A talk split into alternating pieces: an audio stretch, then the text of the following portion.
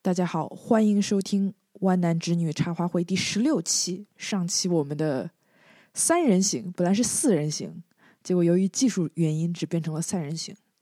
啊，希望大家能够喜欢，真的是三人行。每次三人行都能让我看到一个不一样的世界。对啊，因为我们每多来一个嗯嘉宾的话，就会有一种新的视角，对吧？然后他们有自己的人生故事。没错，说到这个新的视角跟人生故事，就不得不提到最近在这个国内社交媒体圈上很火，应该小范围比较火的一个，怎么说呢？也不能讲是丑闻，一个同志圈的事件，就是成都一个好像是同志澡堂吧。对他是个铜制浴室，然后我昨天还专门去看了一下，就是网上看了一下这个同志浴室，他在成都嘛。帖子写的像小黄文一样，我们简单回顾一下，就是对于对这个不了解的观众，这个是什么样的一个事件？Frank 讲一下。他是一个在同成都的这个同志浴室，他好像已经开了有十二年之久了，一直是一个彩虹圈人士去成都旅游必去的地方，打卡必去。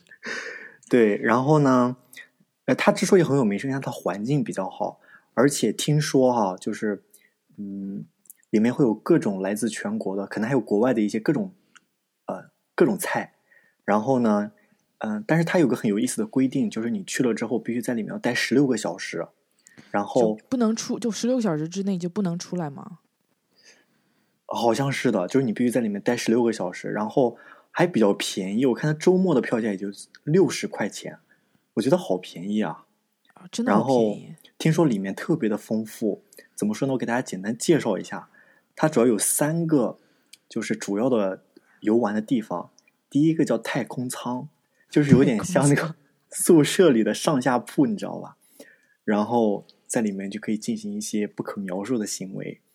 然后第二种，呃，第二个可以玩的地方叫迷宫，就里面有各种各样的小房间，就是我们可能看过一些美剧里面那种，就一些 gay 吧里面那种，呃，想歪歪一下也可以想象出来。然后最后一个就是大床展示区，就是好像对于那种喜欢看的、喜欢喜欢驻足观看的人士，提供一个现场展示的场场所，是吗？对，就是那种没错，你喜欢看别人，然后你就呃一个展示区就很好像，因为这个事件就是因为有人在里面拍摄，然后他。这个照片谁那么无聊啊？对啊，其实之前都还好，大家就是来嗨来玩，对不对？那走了就走了呗。然后这一次好像是有人拍摄下来，然后流传到网上去了，然后结果就炸开了锅。我还看到有一些这呃似真似假的这个微信截图，讲里面的是如何的香艳。我我想看什么？哎呦，我那当时我还把那个帖子的链接存下来了，后来豆豆瓣那个帖子就被删掉了，可能就是觉得怎么说呢，有伤风化吧，还是怎么回事？就帖子写的像小黄文一样，他说什么里面有一个长得还不错的兽，然后他就摸着黑一路摸过去，然后摸到一个 比较大的，然后就就 硬了，然后坐上去之类的。嗯，还蛮乖巧的，就很乖巧，然后呃。就是他说在里面待了十六小时就欲罢不能，觉得实在是太实在是太爽了。然后结果这个帖子造成的这个社会影响呢，呃，至少是网络舆论的影响好像很不好。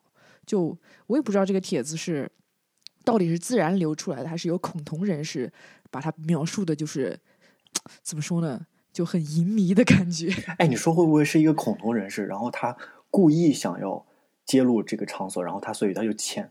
就是潜伏进去，然后拍摄这个视频，然后故意留在网上。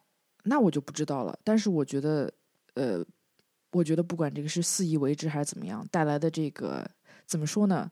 尤其是那些呃非同志圈或者是对同志圈不是很了解的人士，然后就觉得，然后底下的留言好像戾气都很重的样子，觉得没错，一片的的口诛。口诛笔伐，各种就咒他们得艾滋啊之类的。我看到的都是这样的留言。就呃，至少在这个当时我是在豆瓣俄组看到的。俄组不是豆瓣一个就非常大的一个组嘛？就里面就是呃聊八卦的之类的。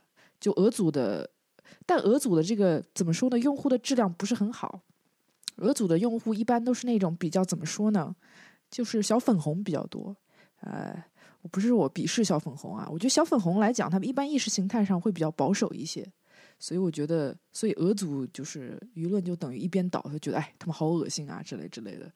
呃，我不知道 Frank 对这个怎么看。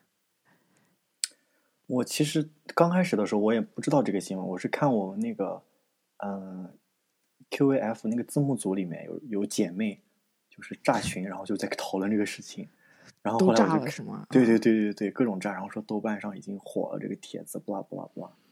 但是我觉得我还有一个直人朋友昨天给我发了一个消息，他说你知道这个事吗？然后他说好可怕，里面还有听说呃里面还有人就是得 HIV，然后。不拉不拉不拉着，然后我觉得他就他说这个新闻给他的感觉就是可能会让那些本来就不太熟悉、不太了解同志群体的人更加的恐同了。然后，嗯，你说？我觉得这个事儿是这样子的，虽然我不是贵圈人士啊，就讲起来有点站着说话不腰疼。我觉得吧，你说异性。就是非非同同志人士人士圈也有，之前也有什么天上人间呐，那可会玩了，什么海天盛宴啊，就这种东西，我觉得任何圈子里，不管你同性恋还是异性恋，总有那么一一小波人，他他比较对吧？他可能有这方面的需求，对，你怎么用道德？对你，他就比较玩得开。你不管是。你说异性恋也有很多特别玩得开的呀，对吧？他也有这种就是风月场所，对不对？你说你你每个每个国家都有自己的红灯区，你说荷兰有自己的红灯区，日本那边新宿三丁目吧，那好像就是同志圈的红红灯区。就算是像中国这种，就是怎么说呢？呃，红灯区是非法的国家当中，也有很多地下的这种不不扫黄打非，它有黄有非才能 扫起来，对不对？对啊，他每年扫黄打非这个工作都没有停下来。那扫黄打非，我觉得大部分的这个 target，那不还是那不是异性恋吗？就是就是那种异性圈，呃，不管是这种呃聚集在一起的场所啊，还是买春呐这种，我觉得我觉得这事儿那真的肯定是真的，但是我觉得没有必要，就是因为这么一个东西捅出来了，然后就觉得呃就觉得同志都是怎样怎样怎样，就像好多国好多地方他抓嫖娼的，对吧？他那个人的信息都列出来了，那你也不能说，就你不能说，比如说，比如说江苏省某一个市把这个嫖娼人士列出来，对吧？你不能讲这个市所有人都去嫖娼，对不对？那只能说明这个市有这么些人，他他很爱嫖娼。我觉得，虽然而且这个跟嫖娼还不太一样，对吧？这个我觉得按他讲的，呃。这种舆论这个东西，我觉得你要看怎么怎么讲。你如果不影响社社会稳定的话，如果没有他所说的什么传播艾滋啊这些，就传播艾滋这种东西也没有坐实，对不对？也没有也没有证据，他这么说的。现在就是说，呃，可能是真的，就是说，也许也许这个这个同志澡堂就大家会在一起，对吧？做一些非常爱做爱做的事情啊，这种这种开放一点，让有些保守人士就无法接受一点，对不对？呃，我觉得。我看那帖子上面也没有也没有说有任何的这种 transaction，也不是那种性交易，这你情我愿的，那有什么好说的？对啊，人家爱人家爱做，有人爱看。我觉得，哎呀，还没有去过，哎呀，听说已经关门了。对，又没又没到你家去，逼着你绑在椅子上，逼着你看，对不对？我觉得，我觉得嫖娼比这个要恶劣多了。你说是不是？对啊，而且这个就是违法的。这个违法吗？我国有有法律禁止这就这种吗？主要是大家正好有一个新闻点在这里，然后就觉得哇，正好正好来吵吵。你看吧，你们这些淫乱之人。哦，还有还有什么？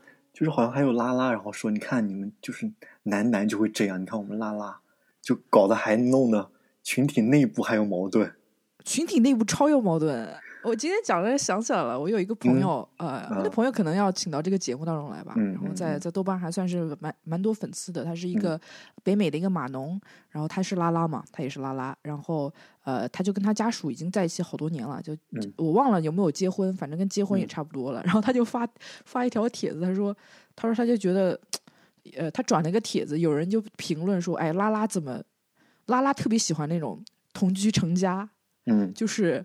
就拉拉一一有那种看对眼的，他说啊，他是转了一个一个人的帖子，那个那那个人的 ID 叫爱吃三文鱼的狗，说嗯拉拉太喜欢同居了。你看嗯所有的帖子都是，只要看对眼了，立即就不顾一切先同居起来，哈哈哈哈！在异性里还要纠结几次见面才可以上床的时候，拉拉已经连孩子的名字都想好了。我就斗胆猜一下，我觉得是不是这个是女性特质的原因？就是哎，看到看对眼了就安定下来。然后我觉得男男性可能就觉得我要在万花丛中再打几个滚，要不然亏了。所以所以没有这种拉拉澡堂，就拉拉看对眼就直接就同居同居去了，一起房子都买好了，弄到一起。对，没错，感觉拉拉就像那个同志一凡人一样，呃，一凡人一样那个电视剧一样，对吧？拉拉在一块之后，就会想，哎，我们要生孩子，然后就开始想这个孩子你要谁要找谁，要用谁代孕的精子，嗯。对对对啊，对对对对，就要赶紧 settle down 下来，然后哎，你说，哎，嗯。你说这个我想起来了，这个还真的是一个现象。我我有个就是类似发小，嗯，就是一个呃，我我曾经很熟的一个嗯。呃朋友，嗯。然后后来就上了大学、高中什么的，不在一个高中，然后慢慢的就呃失去了联系。后来我再跟他联系的时候，哎，我发现他就已经成了拉，也不能说已经成了拉拉吧，就已经就是出柜了，这嗯。种就就就认同自己拉拉身份了。嗯。然后他我们约出来吃饭，然后嗯他、他当时我我们才刚刚毕业吧，没多久，他比我大一岁，就工作才没一两年，嗯，他就说，哎，他他在他在忙他女朋友家装修房子的事情。你看说啊都生活都我说都已经生活到装修，房子这个地步了，对吧？就很生活气息。对啊，你像对，你像我身边的基友们，就我身边有一个好基友，四十多岁，还在声色犬马的生活呢。对吧？然后跟我说，他觉得哎呀，跟一个人在一起新鲜感过了，就想换下一个。不过你说这个，我想说这个澡堂的事情，我想起来了，有一个呃，我之前在节目上应该提到过，就 CNN 有一个这个纪录片，嗯叫年代纪录片，它标题就是各个年代，像 The Sixties、提到过一次六十年代、七十嗯年代、八十年代、九十年代。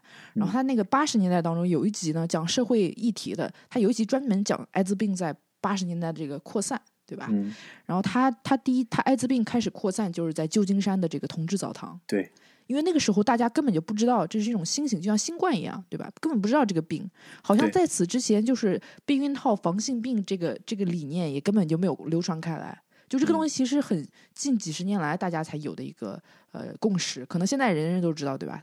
避孕套可以防防防这个各种性病，那个时候不知道，那个时候就是从同志圈开始，呃，就得艾滋病，然后就莫名其妙的就挂了。然后当嗯时好像是、是里根总统，反正是一个共和党总统执政。就共和党他一般就是很反同、很恐同的嘛，嗯所以他看到这样的一个一个疾病，就是大规模的在同志圈爆发，他就觉得这个病肯定只有同志才会得。当时的这个思想认知还还根本就不到位，就不知道这是什么东西。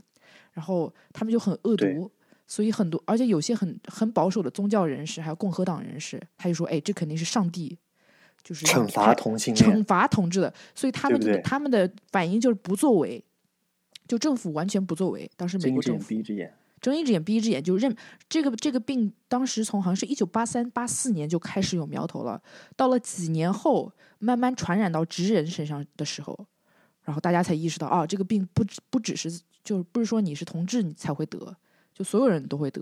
通过什么样的传播途径？那时候传播途径也搞不清楚，然后政府也呃不给这个各方面的这个研究经费来，不像现在新冠对吧？各个政府至少有自己的这个指导小组，来来控制这个疫情啊、当时就完全没有任何的作为。后来扩散到职人头上，有一个著名的这个呃还比较有名气的演员，我忘了叫什么名字，他得了这个艾滋病，然后去世了。然后他是个职人演员，然后后来好多同志，包括一些这个社会民权人士啊，还有同志民权组织啊，各种游行还有游说，之后慢慢的才开始就是展开这方面这个艾滋病的防治，然后才知道啊，它的它的传播途径有有几种。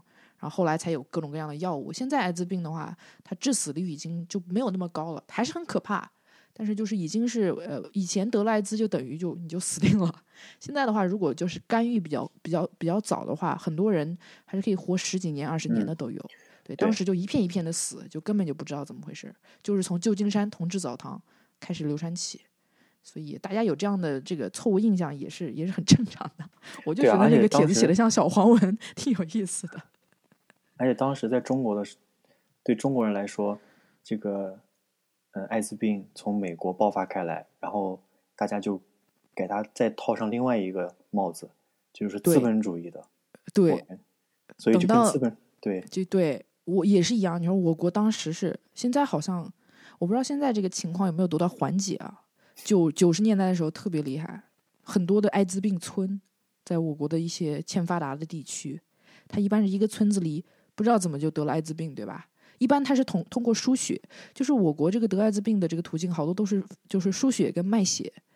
当时有很多地下的这种血站血库，好多人就是去卖血可以就挣钱嘛。然后就一整个村子人都去卖血，然后用的都是同一个不消毒的那个，就是抽血的器具，太可怕了。导致艾滋病村，然后回来传给自己的老婆，老婆生了孩子也不知道，反正就一家全都是艾滋病，然后一整个村子都得了艾滋病，就这种中国当时这这也是我国的怎么说呢？我国具有我国特色的这个 这个疫情疫病现象吧。但我觉得大家现在对艾滋病还是比较避讳，不愿意去谈这个话题。就算在去谈，对，在北京，嗯，我觉得大家可能都尽量不去触及这方面的话题话题吧。我觉得，我觉得越是不触及，这就跟性教育是一样的，你越是不触及，它带来的危害就越大。因为很多人，很多人可能得了这个病，他就他不敢跟家里人说，然后也不敢去求医问药，然后觉得怎么样，然后反而会导致还有好多人可能，可能我们我们就是受受过一些教育啊，知道这个病是呃是怎么样去防止防止它啊，很多人根本根本一点概念都没有，然后会导致这个病就是扩散的越来越严重，呃，而没且错，北京还好一些，我觉得呃全世界都这样，就是大大城市它一般这个基础设施建设比较好，它北京有很多这个同志北京同志中心啊，还有很多这种同志的这个 NGO 组织，他会提供一些免费的抽血。呃，而且有时候即使不免费，你知道去找谁，对吧？你知道怎么去咨询他们。啊、旧金山呃和洛杉矶有相关的组织。我之前去做去测那个，因为我定期会去测这个性病嘛，嗯然后我之前去测就是为了省钱，我去的就是这个的，呃洛杉矶的同志中心，他接待所有人，他虽然是同志中心，然后他会给你免费提供就是各项主要这个性病的这个呃检测，然后检测报告会直接就是呃用手机发送给你，然后你可以有有一份自己的报告。嗯我觉得这个还是挺对对对，包括性病，性病也是很多人觉得，很多人有这种错误的认知，呃，也他觉得他觉得如果你这个人作风不检点，不检点，你就会得性病。就你如果是作风检点，你就不会得性病。我觉得这个认知完全是错误的。举个对例子，大家会把他和人品就是就联系起来，挂在一起。真的真的人。举个例，我们先先不讨论，就是说，哎，这个人的性作风怎么样，嗯跟他道德品质有没有必然的联系，这个就不说，这个是价价值观的问题，对吧？有的人就比较保守，嗯但是很多，比如说结了婚的，就是结了婚也不也不乱搞，也不也不怎么样的，哎，自己就不知道怎么得了性病。有很多种情况，一种情况就是你可能，比如说一个女一个女性，对吧？她自己很检点，但她老公在外面嫖娼乱搞，然后她也不知道，回来就传给了她。那你能说对吧？那你能怪她行为不检点吗？对不对？对啊？没准她老公是 gay，对啊、没准她老公是 gay，或者或者她老公是直人，外外面嫖娼，惹了一身病回来。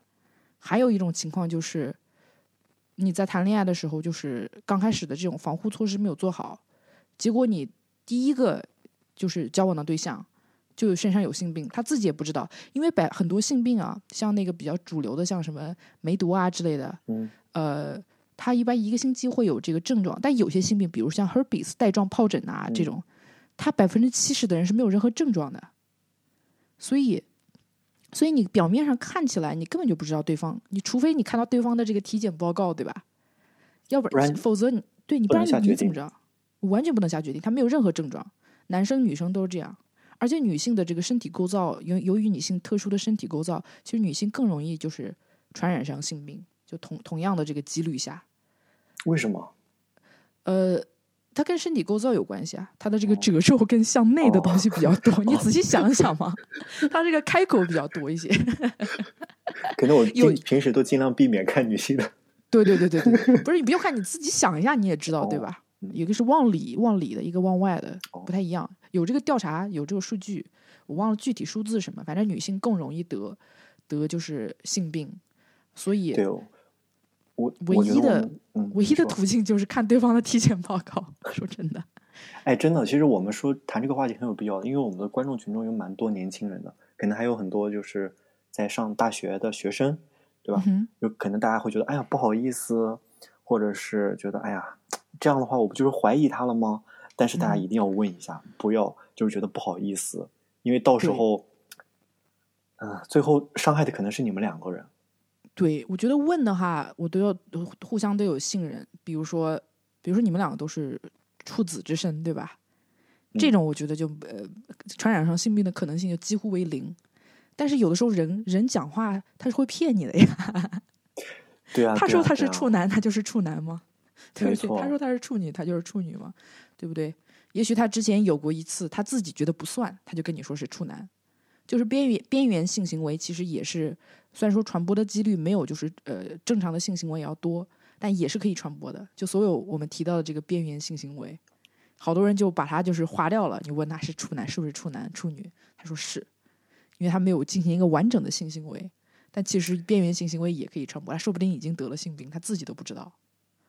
你还记得你还记得你第一次去查检查这个是什么时候吗？呃，第一次检查对哦性病的时候，对，第一次其实是我的这个意识其实很晚，是我第一次，是我呃第一个长期男友，我跟第一个长期男友分手了之后，我才开始去检查的。嗯，OK，其实我也很晚，我也是到就是去了北京之后才去，嗯，好像是去了北京时候才去正式检查一次。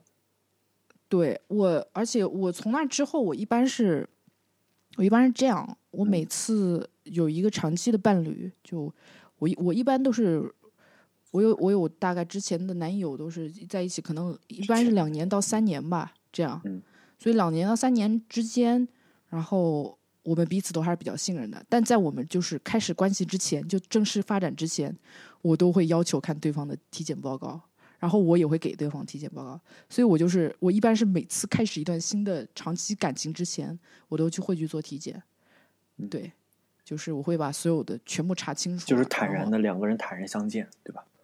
对对对对，我会跟你讲，你也去这查一个样挺这，样其实挺舒服的，对不对？对，这样就很平等啊，对啊也，不会觉得我不相信你不相信我，就我们互相都都查一下，我觉得你说的没错。我觉得同志就更应该这样了，就是你或者两个人可以一起先去，对吧？因为很快就出来了，特别是如果你要检查 HIV 的话，其实，其实你我不清我不清楚在国内是一个什嗯么样的状状况，在美国，其实你现在比如说有呃新冠嘛，你去医院检查可能不方便。嗯其实美国你可以在网上买那个呃买那个检测的这个试试剂盒，它可以一次性检测七到八种性病，就说主要主要的性病，包括艾滋病，包括什么东西都涵盖过来，你自己就用这个他给的这个盒子，它的这个指示上面，嗯。把你的血样给寄过去，然后他直接在网上给你注册一个账号，你的这个信息就会就会给发送给你，可能前后一个星期之内你就能知道结果，就人人都不用出门。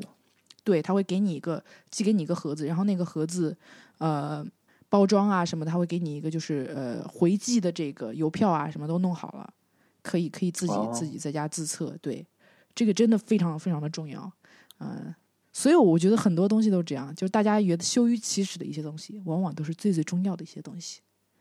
对，没错。每次我提到这个话题，我就脑海中不知道为什么想起了当时一个完全不相干的广告，什么广告啊？就是得了灰指甲，一个传染俩。这个广告真的深入人心呢。真的深入人心。但是你自己想一想，这个也是一样，得了什么性病也是一个传染俩。对这个东西，大家不好意思说，不好意思说呢，嗯、大家都就是谈性色变，然后对他不了解，然后就产生误解，逐渐就产生歧视，这样的就是一个恶性循环的状况。对，而且呃，女性，反正现在我觉得可能大家意识提起来了。我看到国内的好多女女女性都会去这个，国内可能当时酒驾、呃 HPV 宫颈癌疫苗还没上市的时候，好多人跑去香港去打这个疫苗，也也都是啊、也都是这这方面的意识慢慢的都提高了。然后好多的这个所谓的性病呢，它其实没有什么，它有生命危害的性病好像还真的没有多少。大多数的性病给你带来的危害就是可能会妨呃妨碍你的这个生殖功能，就你可能有的人就不能生育，有的人是在婚检，比如说这边好像没有婚检，只有国内才有婚检这种东西。就有的人是在备孕的时候跑去检查，然后才发现自己不能生育了，是因为自己之前得了一个什么性病，也没有征任何症状，他就一个病毒在体内，嗯，他他也没有症状，他也不会有任何的不适感，他就他就不能 生育了。这个我觉得还是悔之晚矣，对不对？对，嗯所以定期的去检查，今天讲讲着讲着讲成了性教育，挺好的，挺好。因为性教育，我觉得这是一个，这是一个很有意义的话题，但是大家又不愿意谈起的话题，对吧？对，没错。说起性教育，最近啊，Frank 有性生活吗？不要，算了，我们还是换，我们还是继续聊一聊别的话题。嗯 请我们进入到今天的正题吧。嗯，我今天想主要聊一下美美北美的房产，因为呢，我做过一段时间的这个房产经纪人。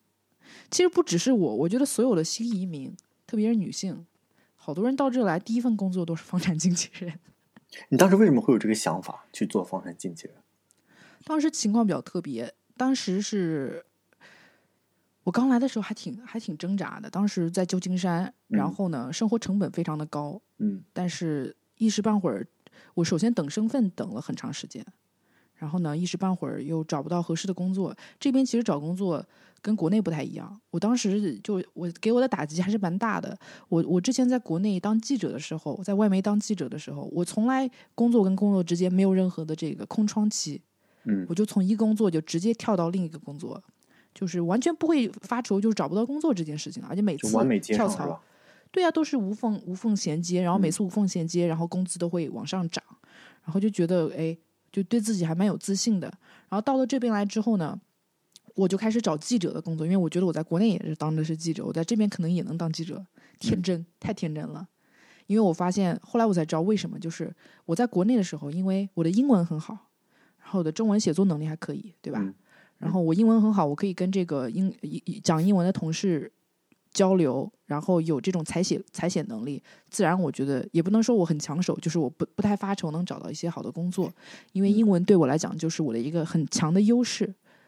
但我到了美国来，人人都会讲英文，而且哦。人人都会讲英文，就没有什么太大的优势。除非我做的是跟中国相关的新闻，但是他们做中国相关新闻一般会派一个记者直接到中国去，驻驻北京的记者，驻上海的记者，他不会在这边做。他在这边的主要的这一些呃，就只剩下几个选项，一个选项是去华人电视电视台、华人媒体去，嗯呃去工作；另外一个选项就是当地当地的媒体，或者是呃全国性的一些呃电电视啊、电视网络媒体。嗯，你想一下，好多在这边土生土长，母语是英语的，然后在这边去去一个名校读一个新闻学院新闻专业毕业的人跟你争抢工作，然后我的英语再好，我觉得我的英语写作能力现在慢慢好多了，当时嗯也没有办法达到就是跟那些土生土长然后从美国新闻学院出来的一模一样。嗯你想要这个这个难度是非常大的，因为你的这个呃日常的交流啊，还有包括跟这个新闻采写写作，它是它它它是有中间是有脱节的，所以而且我当时没有任何的美国的工作经验，我的工作经验全部都是在北京。我当时天真的以为，我觉得哎，可能我之前给一些国际新闻社呃国际性的这个新闻媒体做过，他们会很认这个东西，根本不认。所以对他们来讲，我就是一个没有任何工作经验，然后语言能力还语言能力虽然我我没有什么语言障碍，但是语言能力就是说也没有很突出的这样一个候选人。了解。所以你当时是什么身份？就是我当时已经是我在找这个工作的时候还没有拿到绿卡，哦但是我绿卡已经在路上了。后来我拿到绿卡之后，我本来刚开始以为是因为自己没有绿卡，所以找不到工作，那个也是很大的一个原因。嗯后来我拿到绿卡了，结果还是找不到工作。这个空窗期大概有多久？工作上的我当时三个月左右我就开始没办法，三个月左右我就没有办法再去继续等了。后来我才发现，在这边找工作都需要很长时间。就像我之前前男友他，呃，他公司倒闭了，他嗯找工作花了大概将近半年的时间，四五个月的时间，嗯才找到工作。就这边找工作，我觉得三个月起，我不清楚加拿大什么现象，美国都是这样，要慢慢的找，除非你特别特别的厉害，或者很或者有认识的人。我当时到这来就谁都谁都不认识，就只能就是盲投，就没有任何的没有任何的这个内部的关系之类的，所以没办法，当时就房租交房租交不出来啊。旧当时金山房租多少钱一个月？我的天，当时房租我们是跟人合租，嗯，我们那个房间是将近要两千两千刀。我刀，，对。国内我从国内我没带多少钱过去，我好像国内也就带了五千美金，嗯四五千美金，一下子就没有了。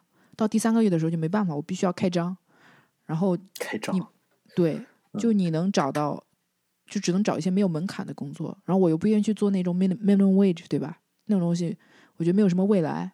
其实我不是很抗拒，我当时有想过去开这个什么 Uber 啊、Lyft，我有想过，结果我不会开车。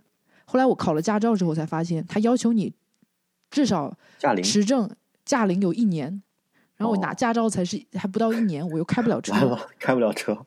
啊，我就完了。然后我就想，那我干什么呢？嗯房产经纪人，因为房产经纪人这行是这个样子的，你如果做好了，你是能赚很多很多钱的。他虽然都没有门槛，他跟这个其他的工作不太一样。那你就是我想问一下，那房产经纪人大概就是你打打算做这个房产经纪人，他有什么要求吗？就是如果你它想需要你做房产经纪人的话经过一个学习之后，然后嗯考上这考这个呃加州的房产经纪人执照。然后他学习的话，又是有三本书，然后嗯。一个叫呃 California 呃 Real Estate Principles，呃就是呃房产原理，还有嗯。Real Estate Finance 房产呃金融，还有 Real Estate 呃 Practice 就是实务，实务是最容易的，就是一些很简单的问题，就说比如说问你，如果你有一个黑人客户，你需要在卖房的时候歧视他吗？你当然不能歧视他了，就是这种傻子都会回答的这种问题。所以这本书是最简单的，它要求是你去呃经过了多少个多少个小时的培训之后才可以，但是这个培训它没有硬性的要求，就你可以以去当地的社区社区大学，或者可以去报一个班。我就去网校报了一个最最便宜的，就是两百美金。对，其实其他的话你可能要花更多的钱。我去哦当时去网校，我就报了一个两百美金，是我能找到最便宜的。然后网校他就给了你一本书，你自家自学，但他给你那个学习证书，也算就是你学习就到位了。其实算是也不能算 cheating 吧，就完全合乎呃合乎规范。但是我觉得我他也就给我下载了几本电子书，还有一个题库就没有了，就没有任何的培训，我就自己在家自学呗。然后这种东西，我觉得中国人都其实都可以过。中国人的考试能力，这这种东西不值得一提。哦，所以所以他的第一步就是你得有这个执照，对吧？对，然后要有一定的英文能力，因为这些书没有中文版，就只有英文版。然后你要看懂那个题目才行。大概这个学习时长大概有多少？你还记得吗？大概学了多久大概？学了，我其实比较快，有的人可能准备要准备几个月，我当时可能。他要求一个固定的时间，就你不能说你一个星期之后就去考试，他不嗯行。他说你要多累积到多少个小时。我记得我当时就是三个三个礼拜，嗯我就把所有书都背完了，就把三本书嗯背完呗。就实物那本书其实不用背，实物那本书的话，就是就像我说，都是些很傻逼的问题。就最比较比较麻烦的就是那个 finance 跟嗯 principles。principle 主要讲的是法，就是房地产法律上的一些东西，然后 finance 主要讲讲的是贷款，就房屋贷款上的一些东西。啊，所以他考试的时候是什么样的？选择题吗？还是选择题全都是选择题，哦？然后考了多少分？我当时就是立即就过了，嗯我忘了我考了多少分。他好像他我不知道他给不给你分数，就说你错的题不能超过六题还是四题，我忘了。然后我觉得蛮简单的，就考过。所有人都，我觉得所有人都可以考过。所以有了这个执照就可以去做房产经纪人了吗？有了这个执照之后，那个执照叫 salesperson 执照，然后你还有一哦个执照叫 broker。broker 的意思就是你自己可以开一个经纪公司，底下带其他的经纪人，那样你叫 broker。然后你如果是个 salesperson 呢，你就只能在 broker 底下做。大部分房产经纪人都是 salesperson。broker 是带团队的，broker 要求你从业至少有两年。你就是你拿到 salesperson 的 license 之后，从业两年，然后你再去考 broker license，呃，其实也很容易。我记得我的 license 好像是四管四年，好像马上要过期，好像还没过期呢。但是我这个就已经不做了，嗯然后就考到执照之后，你就可以去找公司挂靠了。所以你当时考这个执照成了那个 salesperson，然后你就找了一家公司。我当时是我前任的一个朋友，然后他是一个老经纪人，嗯我就直接去他公司挂靠了。房产经纪在美国这边是这样，可能在国内也一样，嗯就是你不需要去投简历什么的，那些公司都想让你挂靠他们，因为是这样子的，就是你去卖一个房子之后，你拿到一笔佣金，嗯那个佣金有一定的百分比是归你的公司的，因为你是以公司的名义去的，所以他们是公司是抽成的。所以对公司来讲，哦。他多 hire 一个人没有什么没有任何成本，因为你没有任何底薪，底薪是零，就是你你要赚了钱完全的，工资全部来源于你你的 commission，全部来源于佣金，叫哦。commission、嗯。佣金。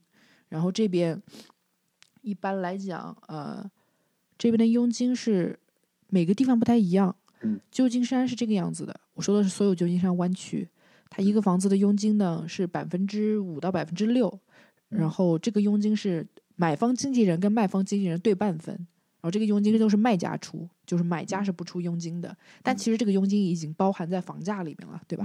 然后这个佣金一般买方经纪人呢是可以抽百分之二点五，卖方经纪人是百分之三到百分之三点五，但也有谈到百分之二点五的，就比较少一些。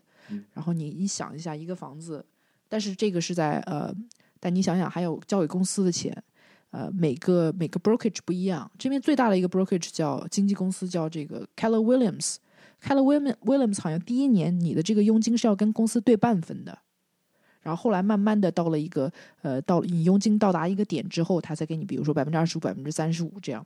所以举个例子，比如说你你你这个你这个房子一百万美金，对吧？嗯在湾嗯区房价都很高，有一百万美金。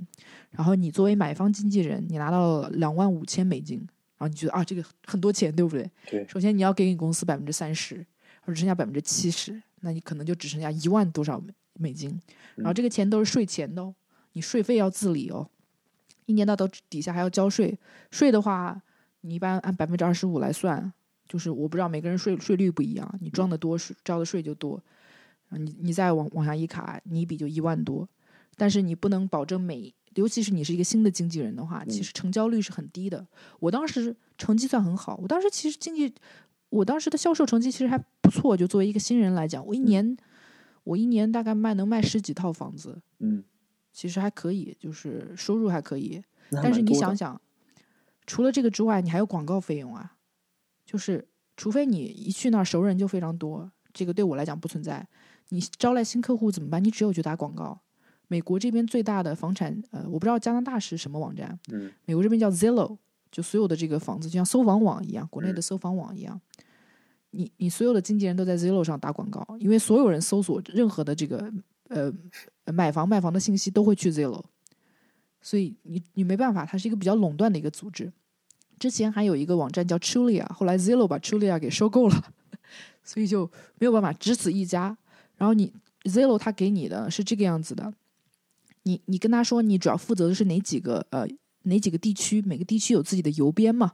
比如说我负责的邮编是九四零八零这个邮编，这个邮嗯。编可能占这个城市的三分之一，就这一嗯。片，它每个片区有自己的价格，嗯。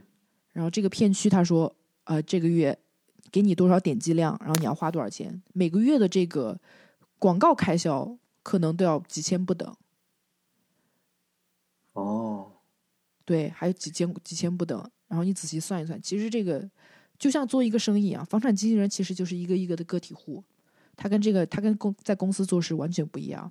所有很多人可能就是钱还没有赚到，然后就搭了好多的学费进去。你就说就是，哦，我明白，就可能，嗯，刚进去这个行业，对吧？摸爬滚打，可能自己要发现自己还要投很多钱进去。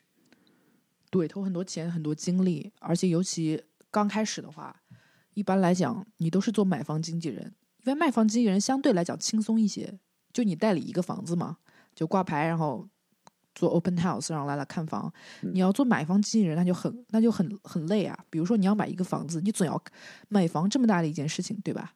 你总要看很多套房子吧？这么多套房子，你都要带人一租房一样，你要看好多，对啊好累啊。你你要你要带一带人一套一套一套的去看，然后他可能看过之后，他他决定不买了，等一等再买。那你这么这么多时间花费进去，就全部都是打水漂了。好多人都这样，还好多人他觉得自己可以买房，他说我要看这个房，看那个房，看到最后，我说你贷款弄好了吗？然后呢，他说我贷款肯定没问题。我说你跟我的这个贷款经纪人聊一下，贷款经纪人把他的这个财务收入信息问了一下，然后发现他根本就贷不了款。这种有也有很多，这种也有很多。还有就是半途，因为这种东西你都你都是不跟对方有这种相关的协议的。比如说，我看我你我带着他看房看到一半，嗯，他找了另一个经纪人，那我没有任何办法，这个东西就只能靠互相的信任。对，嗯半路截胡的，对方说：“哎，对方就是说享受你的这个劳动成果。比如说你带人去看一个房，然后那个房卖方经纪人他有时候可以同时做卖方经纪人跟买方经纪人。虽然我不是很推荐这个，表面上你看了是省了钱，但但他如果同时代表卖方跟买方的利益，那我觉得你的利益就会受损。对啊，好多人会这样，他就说：“哎，我代表卖方，但是如果你让我来代理你的话，我就给你多少钱的 rebate，rebate 就是我给你这么多钱，嗯，就你返钱，就你给你返钱，就等于嗯说他本来不是说百分之二点五嘛，我说百分之一点五，百分之一的钱我返给你，你就说哎，那我跟你做。但是首先第一上，你价格就是你价格 negotiation 上面，它肯定是代表卖方的，你价格没有办法谈下来。然后中间有一些问题的话，比如说这个房子，这个房子有特尤其湾区这个地方，房子好多房子都是旧的，有很多问题，每个房子都有问题，就没有没有问题的房子，但问题可大可小。它有就比较大的问题，它修起来要花很多钱，可能要花几千美金、上万美金。然后这个时候，比如说你房屋检查出现问题，很多时候买方经纪人就要跟卖方经纪人说：“哎，你这个房子花钱太多了，你能不能在这个呃费用上给我打个折，给我去掉这么多钱？因为我这个房子，比如说修屋顶，我要花一万美金，对吧？举个例嗯子。但这种 no negotiation 的时候，如果你两个经纪人是两个不同的经纪人，买方经纪人他为了挣他那笔佣金，他肯定希望这个买家开心，他这个交易才能继续下去，所以他会给你就是代表你去跟对方谈判，把这个钱要回来，或者双方达成一个共识。但如果你是同一个经纪人代理，我觉得有的时候就会利有利益冲突，所以对啊，我个人不是很推荐。但是如果如果这房子很新，然后你各方面也没有什么问题，然后你这个人就省图省事儿，我觉得你也可以去尝试。对，嗯，所以这行做好了，越老我觉得你就越挣钱，因为你比嗯如说，嗯比如说你这房这在这行做了七八年了，你之前代理的买家他纷纷都要换房，他换房的时候他他肯定就想到了你，对吧？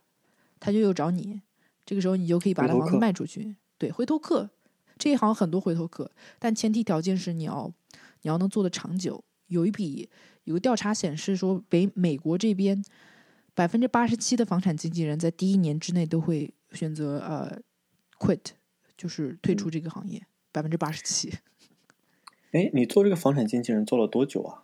我做了可能将近三年左右，我后来是搬到洛杉矶来，我实在嗯是、因为我本来做这个就是打算过渡的一个这样的一个职业，后来我达到了半，对你说他帮你达到了这个过渡的目标吗？达到了，但是我发现我渐渐的偏离了自己的想要的这个方向，因为我发现我到美国来并不是只是为了卖房子赚一笔钱就可以，所以钱上是是达到了你这个目标。达到了，但是怎么说呢？我现在赚的钱比当时更多，而且我花费的精力还没有那么多。呃，我觉得这个东西赚的是很赚的是辛苦钱，真你的是赚的是当时觉得。做这嗯三年的房产经纪人期间，你最不开心和和和心里面感到有些欣慰的是什么？就是在这里面有哪一个时刻你就特别想啊，好想 quit，不想干了。呃，我觉得好想 quit 的时刻很多，就就首先就比如说你投了很多钱进去打广告，然后没有什么没有什么成果，或者是嗯有一些比较难搞的客户，所有就是面向客户的这个职业都有这种怎么说呢，很很很让人很揪奇葩的客户。奇葩客户就是看了，我记得有个客户带他嗯看了，起码有五十套房子，然后他就最后决定不买，有这种。那你怎么你有什么办法呢？人家不买，对吧？你不能逼人家去去买。还有的还有的客户种族我就不讲了，呃，并不是大家心里想的那些种族，但是，唉，一言难尽。就是比如说他跟你约好了，嗯。他说他要看这个房子，约了嗯。下午，比如说六点半，然后嗯。你在那里，你早早的去了那里，把房子房嗯。门打开，一切准备好，然后左等右等，人等不来，二十嗯。分钟过去了，你给他发好多信息，打好多电话，他人就这么消失了，放鸽子，有有这种啊、有的说哦，我今天去不了了，之后才跟你说。有了就根本就人间蒸发。这种事情在我身上发生了好几回，不是特别的经常，但是发生好几回。对，像这种时候，还有的就是买家或者卖家在这个交易过程当中，就是忽然撒泼耍赖的也有。怎么说？呃，比如说，比如说出中间出现了问题，他就说：“那你把你的房产经纪费降一点吧。”我就用你这个钱来修房子，对吧？这种有，嗯，还有就是做做到一半，然后他找了别的经纪人，然后这种也有，各种各样的，嗯，哎，对，比较欣比较欣慰的就是怎么说呢？其实这个事情讲起来也比较也，我觉得是也比较心酸，不是我来心酸，我觉得就是对大众来讲很心酸。湾区那个地方房价特别特别的高，就买一个房子很不容易。就因为在这边你要买房子，你首先要有呃这个首付对吧？首付是百分之二十，嗯，呃也有就是低一点的，你可以低到百分之三点五，但不管你付多少，你的这个收入都要达标。我可以大概的跟大家讲一下，如果你要买一个湾区的一百万的房子，嗯，你的年收入可能至少需要十几万、十五、十六七万美金年收入。你可然后百分之八十百分之二十的首付，你才能银行才才能给你贷款。首先达到这个收入的人就很少了，对吧？所以那些真正需要房子的那种工薪阶层呢，他比如说就两个人一起嘛，比如说你挣八万，我挣八万，我们加在一起，我们买一套房子。然后好多人是卡在那个线上，就比如说他的收入再低一点点，或者他利率，因为这个跟利率也挂钩了，利率如果高的话，你的收入就要更高才行。有的时候利率不是浮动嘛，有人就卡在线上，就差一点点，他那个房子贷款就下不来的这种。因为他比如说，比如说他这个呃，他有一个呃，就是 debt to income ratio，它是 ratio 百分之三十六或者百分之四十二，有人可能就百分之四十一，然后他就利率一动，他那个房子贷款就下不来了。而且呃，由于他的 budget 有限，然后这边的房子，湾区的房子，我不知道现在是现在好像也还是一样的情况。当时是一个房子可能。有二三十个买买家，他一个房子能收到二三十个出价的 offer，那你没办法，你价格只能往上涨啊！那么多人竞争，对吧？有钱的人这么多，好多都是好多这边房子都这样。比如说，他挂牌价是八十九万美金，最终成交价都一百多万以上。哎，这这一这一点也是好多人不知道的，就好多有这一点是我觉得是湾区特色吧，就不是每个地方都这样。这一点好多人就看这个房子，他说：“哎，八十九万。”我正好能卖九十万的房子，我要买这个房子。然后我说不行，这个房子要卖一一百二十万。他说为什么一百二十万呢？他明明八十九万挂牌价呢。我说这房子市场价就是这么多，他故意把它挂的很低而已。中国人买的多吗？多，巨多。我猜也是。而且中国有钱人太多了，中国人都很多富豪去那里买。有中国人都现金买，所以我说很可怕的一点就是，人家很愿意接受现金的这个 offer。因为现金 offer 它它成交时间比较短，七天之内就能就是流程就能走完，因为没有贷款流程嘛。对，对于卖家来说，他可能害怕夜长梦多，他的这个流程越短，他越开心。所以好多，比如说我，比如说我代表一个买买家去竞争这个房子，我知道这个房子有十五个 offer，嗯，那首先我价格上面我要我要出到最高价才行，我出低了我这个房下不来，但又不能太高，太高了我的买家付不起，对吧？对。然后出，然后之后呢，还会有一些现金 offer。现金 offer，那我没办法，那我那我只能就是我们只有贷款的，我没有现金，那我们只能要不然就是条件讲的比较好，要不然就是呃价格要出的比那个现金 offer 更高，要不然对方就会接受这个现金的 offer。所以中国的富豪去买的是很多的，很多很多，尤其旧金山那边买学区房的各种各样的买房。还有什么明星？中国的明星名人去那里买的，我最有好像林青霞她老公在那个湾区有一个最有名的一个地方叫 Atherton，一个特别特别有钱的地方，在那个地方买过买了一个买有一个豪宅，那个房那那一带的房子好像底价都是四五百万美金这样，然后有什么三十万美金、三千万美金的房子都有，不是我等凡人能够能够承受。喝口水，喝口水。喝口茶，喝口喝口茶，真的是要慢慢的喝口茶。对，而且对我来讲，我当时去了一穷二白，就有种为人做嫁衣的感觉。看到一个一个豪宅，然后自己一个厕所都买不起。房产经纪人三年，真的，嗯，这边买房子，而且很多很多很多乱七八糟的流程。这边买房子流程是这样子的，对于想买房的小伙伴，大家可以听一下。首先呢，首先你要去在看房子之前，你确定一个心理的价位。确定这个价位之后呢，你首先不要去看房子，首先你要把你的贷款做一个 pre approval 做下来。如因为在没有贷款的情况下看房子等于白看，真的是等于白看。因为你就像我说的，首先这个房子挂牌价跟卖价它不一定是一样的。第二就是你以为自己能买这么多钱的房子，有的时候你可能买不起。我指的是那种不就是你要不差钱的话，当我没说。我说的是这种需要贷款的小伙伴啊。拿现金直接买的人。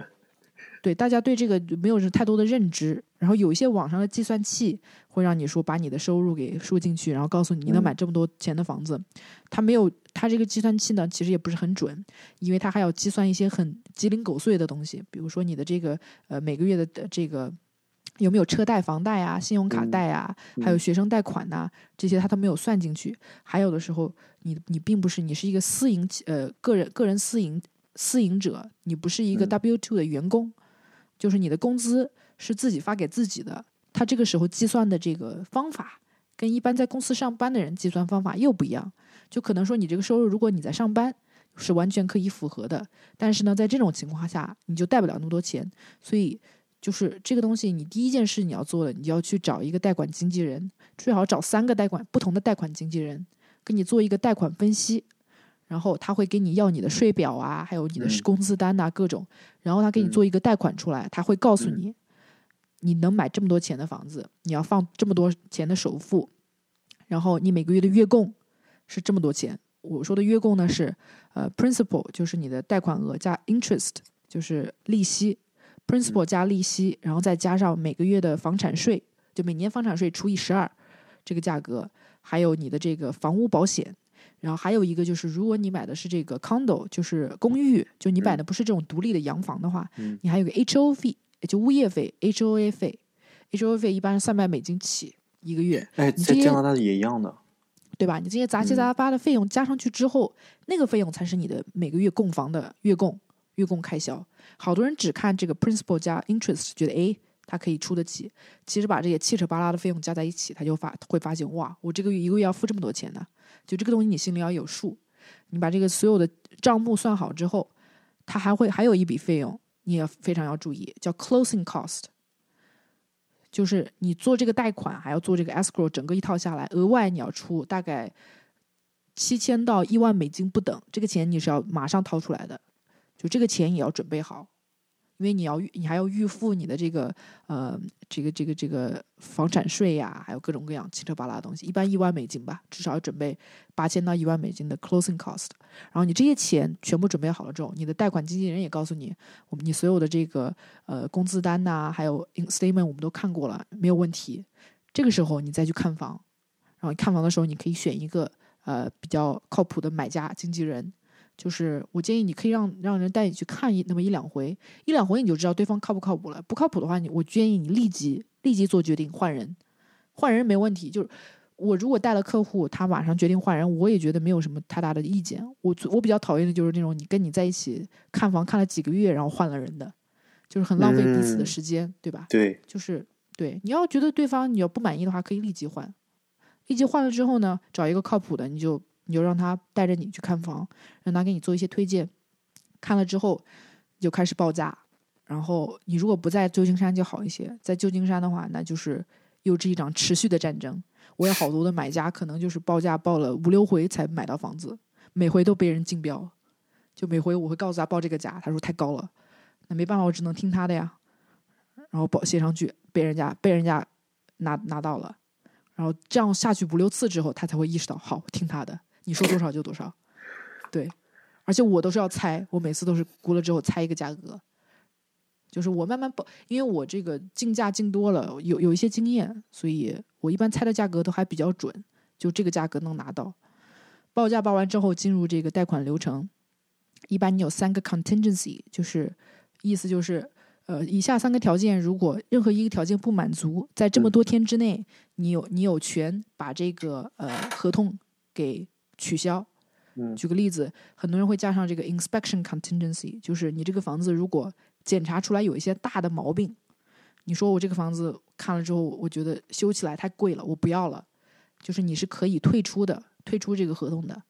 然后你退出这个合同呢，你可能会损失一些，比如说房屋检查费几百美金，但是你的佣就是定金不会损失掉，定金一般是呃购买价的百分之三，就几万美金。嗯呃，对，还有一个叫呃贷款 contingency loan contingency，就是如果你在这么多天之内，我的贷款出现了问题下不来，我也可以取消合同。还有一个 contingency 叫 appraisal contingency，就是估价。估价是什么意思呢？银行给你贷款的银行，他会派一个人去估价师去估算这个房子值不值你的交易价格。举个例子，比如说你以一百五十万美金成交，然后银行去派一个人估价，估了之后发现他觉他银行认为这个房子只值一百三十万，他就只给你贷一百，三，对，一百三。那你二十万你上哪找去？对吧？跟我们这一样。对，所以在这这方面也是这个 contingency 不满足的话，你也可以取消。这个 contingency 呢，在很多市场都不太一样。在湾区的话，有的时候你只能放一个上去，因为对于卖方来讲，他看到这个 contingency 他就不太高兴，对吧？那肯定的他就这，个，他觉得他想要一锤子买卖呀，所以很多人他就说我不要任何 contingency。比如说你有现金的话，你就不存在 loan 跟 appraisal contingency，对不对？嗯，你要是现直接拿了金的话钱，直接拿了，因为我不需要银行贷款。对你要银需要银行贷款，你就要花这些放这些条件上去。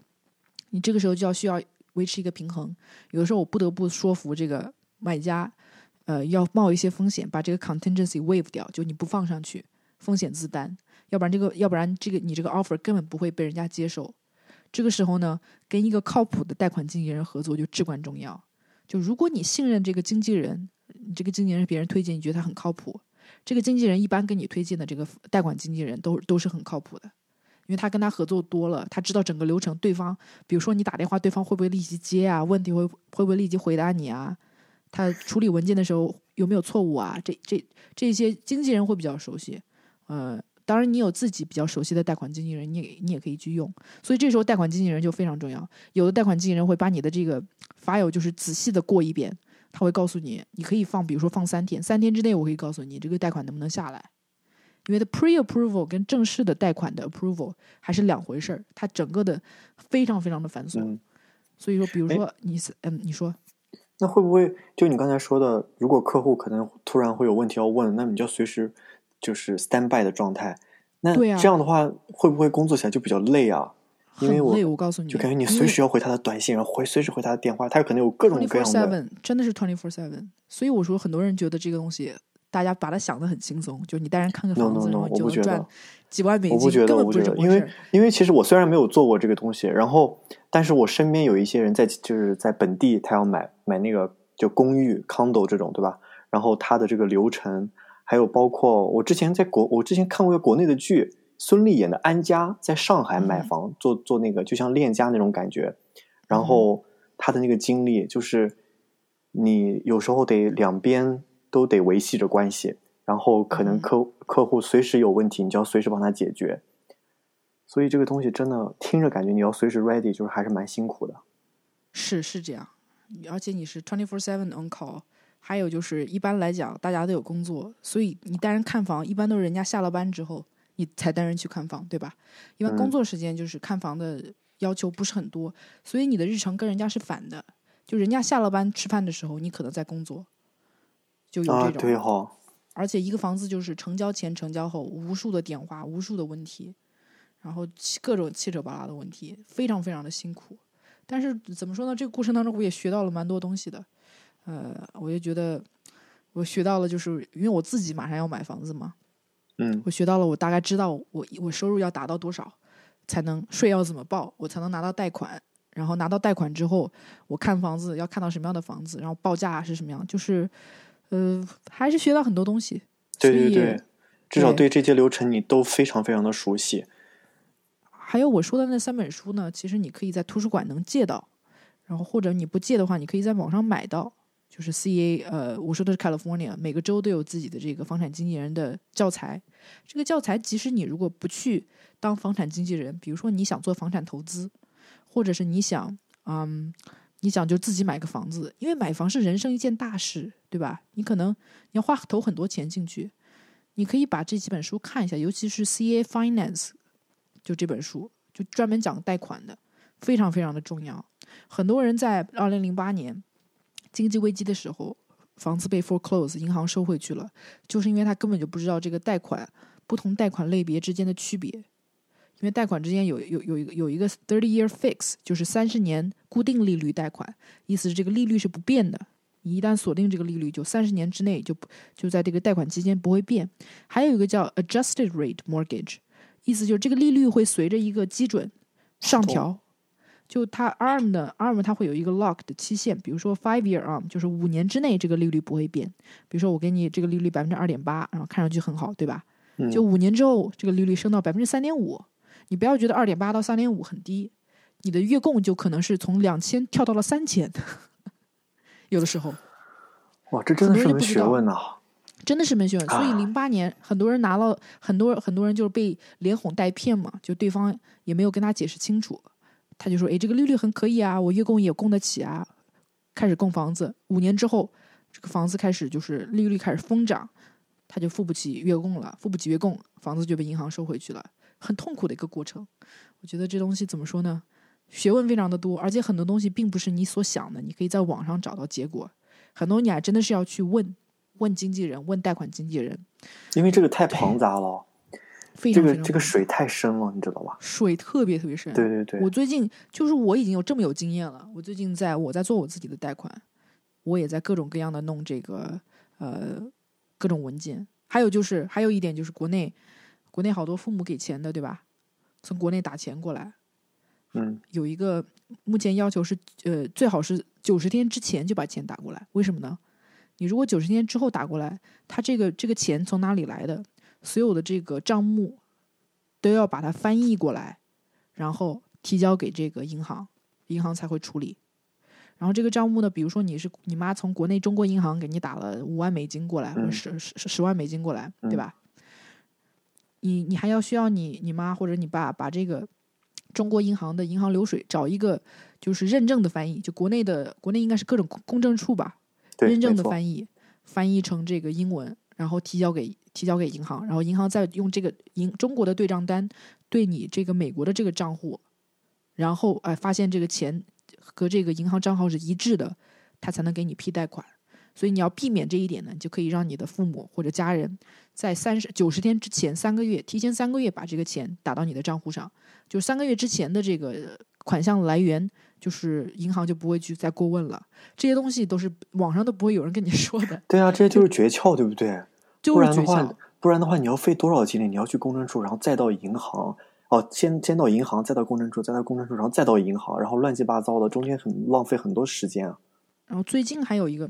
我就说完最后一点，我们这期节目要结束了，我好饿。还有最后一点，我需要强调就是，这是这是一个新的政策，这是因为新冠之后才出现的一个政策。这个政策就是，嗯，你比如说你是一个私营企业者，比如说你是靠你是做销售的，对吧？嗯。比如说你一年你可能八个月都没有收入，但是你一旦有收入，你就赚了十万美金，有这种人，对吧？你比如说成交了一个大单，然后你。然后以前的话呢，你就 OK 了，你一年比如说你一年收入有十五万美金，你钱就贷下来了。但是现在呢，他因为他的这个 lender，他会担心好多人就 COVID，因为 COVID 失去了工作，他会要求你看过去你六个呃六十天的这个银行账单，如果发现过去六十天你的进账是零，他就不给你这个贷款了。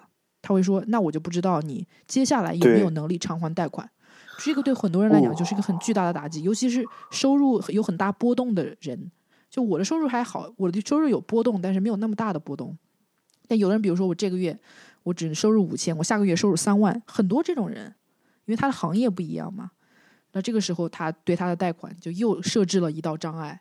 这个东西呢，也也不是说写白纸黑字写上去的，只有只有贷款经纪人才能告诉你，就他们每天做贷款，他才知道内幕。你说这个内幕跟你没有，这个内幕就跟你就息息相关。嗯。很有意思，很有意思。所以，如果大家有什么房产方面的问题呢？呃，可以问我，但是我现在已经不做经纪人了啊！你还是自己找一个比较合适的经纪人。什么什么可以问我，但是你 还是自己找。对对对，但是我跟你讲，就是因为我不做经纪人了，所以我给你的意见建议才非常的没有任何利益冲突。对对对对，没错因为。我并不是想把你发展成客户，对，因为我不不想把你发展成客户，你去找别人吧。但是呢，我会我会给你非常怎么说，呃，比较。客观的建议对对对，嗯啊，也也祝大家能早日买房吧。这个车还是要上的，这个车不能不上。对，尤其洛杉矶这边，如果你在洛杉矶，就你算一下嘛，你你慢慢你慢慢算一下，你算一下，如果你的月供跟你的房租差别只有几百美金的话，果断买房。因为你想一下，你房租每年是在涨的，房租每年是在涨的，你的这个贷款一旦 lock 下来，你等于说你就确定下来，你每年的这个收就是房屋上的消费是多少，就可能比如说，比如说现在我这边啊，我这边我嗯想买一个两房两卫的一个房子，嗯我月供可能是两千七百美金，对吧？嗯但是我同样的房子我租，我可能要两千六百美金。现在看下来，看起来我的月供是比我租房要多一百美金。但是你想一下，你这过三年，你同样的房子租金还是两千六肯？定还是买。可能就涨到两千八。这个时候呢，你就你就赚了。你再过三年呢？再过三年呢？十年之后呢？你这你因为有通货膨胀啊，而且你可能月月租月月月租金就三千了，对不嗯对？而且还有一个就是，你买了房子，你是住自己的房子，和你租房子的感觉是不一样的。我觉得咱们中国还是有一种，哎，我有个自己的小窝，对不对？对我不是很提倡那种就是买房投资，除非你特别有哦钱。就正常人的话买，有很多其他的这个投资方式比这个买房要方便，还有它它这个消化成现金的这个呃也比较方便一些。但是你自住房还是要买一套，这个东西我觉得是努力努力中国人的想法是对的，努力。也希望 Frank 你早日买上自己的小窝，努力努力，我还会持续更加 update 我买房的进程。好，好，今天的节目到此为止，祝大大家东西都能早点买房。我去吃东西了，拜拜。OK，拜拜拜拜。